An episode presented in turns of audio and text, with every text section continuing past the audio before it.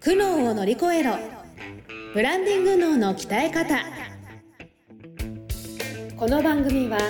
日々挑戦を続ける経営者の皆さんに向けて会社のブランディングに関するお役立ち情報をお届けしていくトーク番組ですこれまで200社以上の相談支援をしてきたコーポレートブランディングの専門家宮前美幸が分かっているようで分からないブランディングのポイントについて分かりやすく解説していきます企業のファン作りをお手伝いするビジネスツール「ファンステ」の提供でお送りいたします苦悩を乗り越えるブランディング脳の鍛え方公開収録3本目、えーよろしくお願いしますナビゲーターのトーマス J トーマスですありがとうございますもうなんか3本目にもなってくると拍手をこう待っちゃいますね、あら、癖になっちゃってんじゃん。癖になっちゃってますねすいません。ご協力ありがとうございます。はい、この番組はですね、ブランディングについて教えてということで、ブランディング姉さんこと、うんえー宮前みゆき姉さんにブランディングを教えてもらう番組になっております。よろしくお願いします。はい、よろしくお願いしまはす。い、ブランディング姉さんです。名前お願で。いします三本目だね。はい、三本目のそう収そう録になってまいりました。うん、でももう飽きてないよ。でどういうこことこの回はね、あのね、ちょっと立場逆転しようかなと思ってさ。あ、なるあ、そうですよね。はいはいはい。そう、いつもね、あのトーマスがね、あのそうこうやっそてねうです回してくれてるじゃない。ナビゲートをしてますからナねビゲーターしてくれてそれるがけど。逆になるってことですか。そう、今日は公開収録だから、はい。なんかやっぱり普段あの場をねはトいーマスが回してくれてるんだけど、こう見えてこの方はですね10個ぐらい番組持ってるからね こう見えててどう見えてるかわかんないですけど。 いやこの軽い感じでねありがとうございます。そうそやっう、てますね。そうなんですよ私その情報を聞いた時にひょえーってなって省エってなりましたか。ありがとうございますそいうや今年の目標でも三十本なんですよ僕。えすごいはい。三す十本やごりたいいですじポゃんッドキャストの番組を。そうぜひぜひぜひやだりたい方からちいょったとね、そごう紹介ください。ね、リスナーの人もさ、なんかまあこのポッドキャスト聞いてて、まはあいいわゆる音声メディアっていうジャンルになるでしょ。はいはい。で今言ったら音声メディアってボイシーとかさ、ありまスすタねンド FM とかうさ、んいいろいろ出てきてるよいろいろあねりますね最近ねだからまあ音声メディアのプロ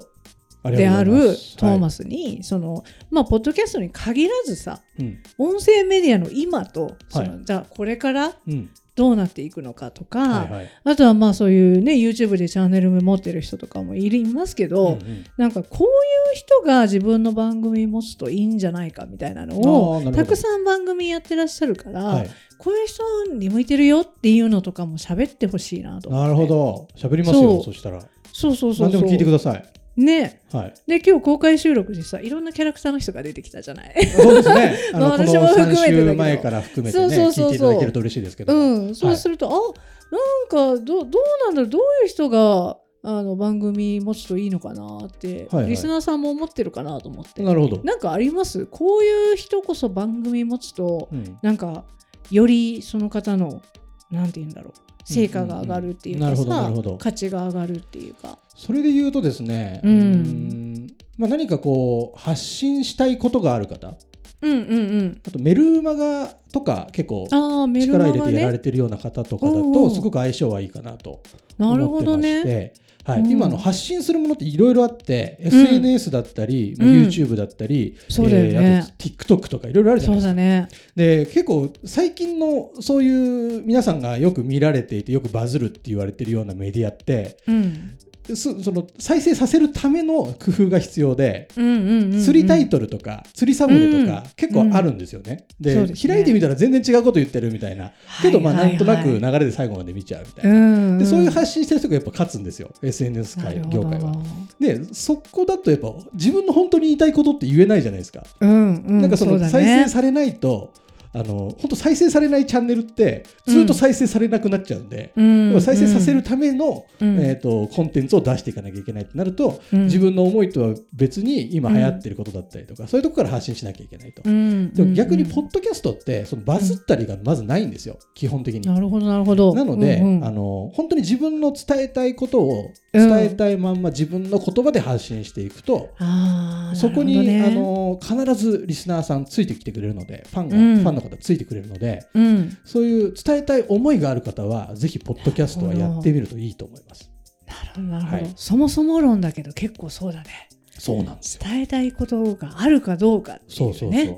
で確かに結構な尺喋るじゃないですか、ポッドキャストって。そうね、そうね。まあ、10 15分、確かにね20分ぐらい喋るじゃないです15か。分20分ぐらいやります長もんねいと本当1時間ぐらいの番組もあるんあですけど本、当。はい、なので結構その、うなん。んていうんですかね、その発信者のうん。マインドみたいな、パーソナリティみたいなものがうんうんうんすごい伝わりやすいんですよね。なるほどで一度なるほど聞いていただいて、うんその人の声とか、うんあの雰囲気とかを気に入っていただくと、割ともうそうだねきあの毎週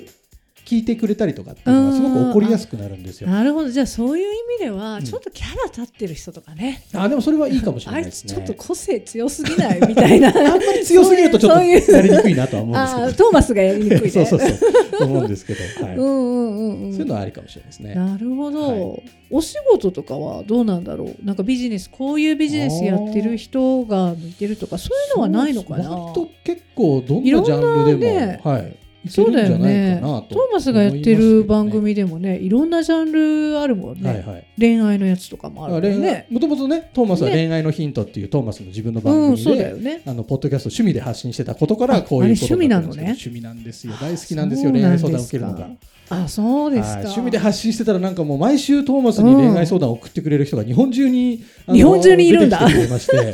本当に届くんですよ恋愛す相談ごがいね迷える子羊がそう日本中 にそうなんですよでそこに今ですねあの最強の相方でですね、うん麦ちゃんっていう女子高生の女の子を見つけまして、うんめちゃくちゃ面白いんですけど、うんと一緒に掛け合いで一つの相談に対して答えていってるんですけど面女白い子高生が思う回答と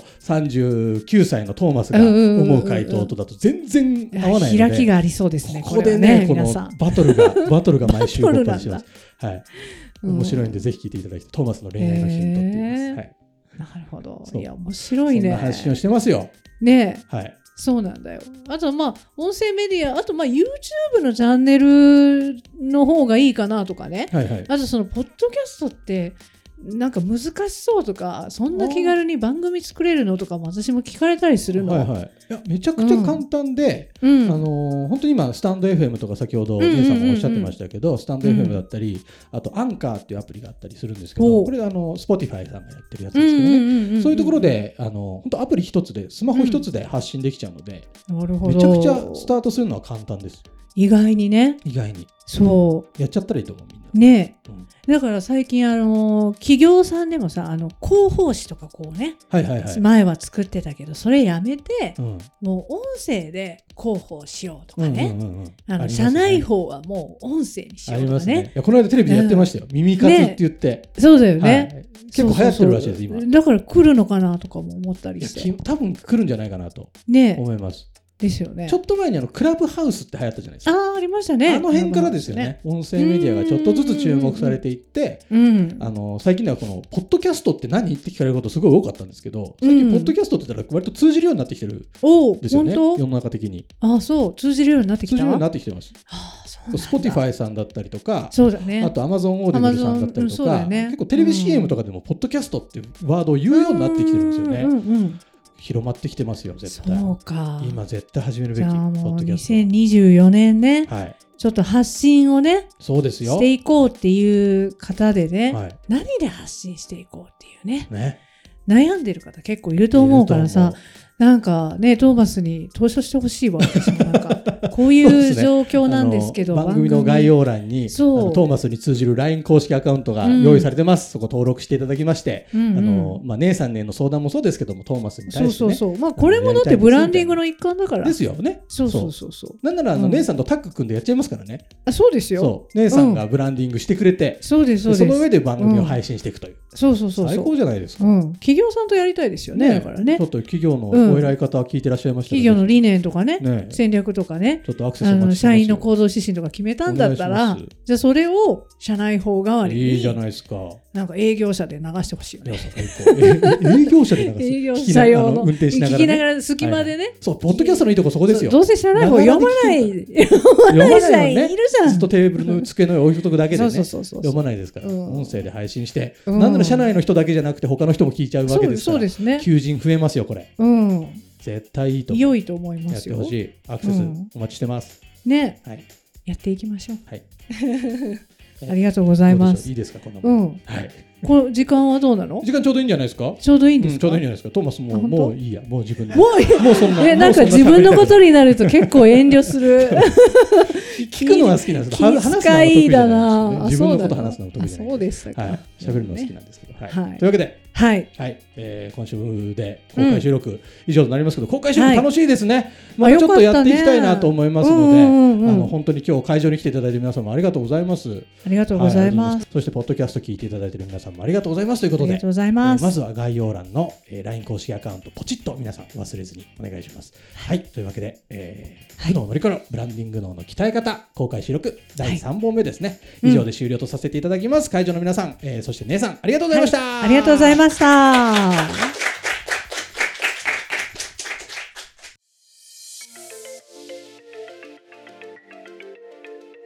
今日のポッドキャストはいかがでしたでしょうか番組ではブランディングについての相談を募集しています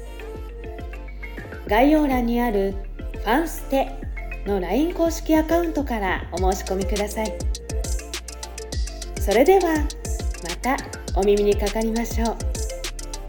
ごきげんようさようならこの番組は提供企業のファン作りをお手伝いするビジネスツールファンステプロデュースライフブルームドットファンナレーションゴーマフーコがお送りいたしました。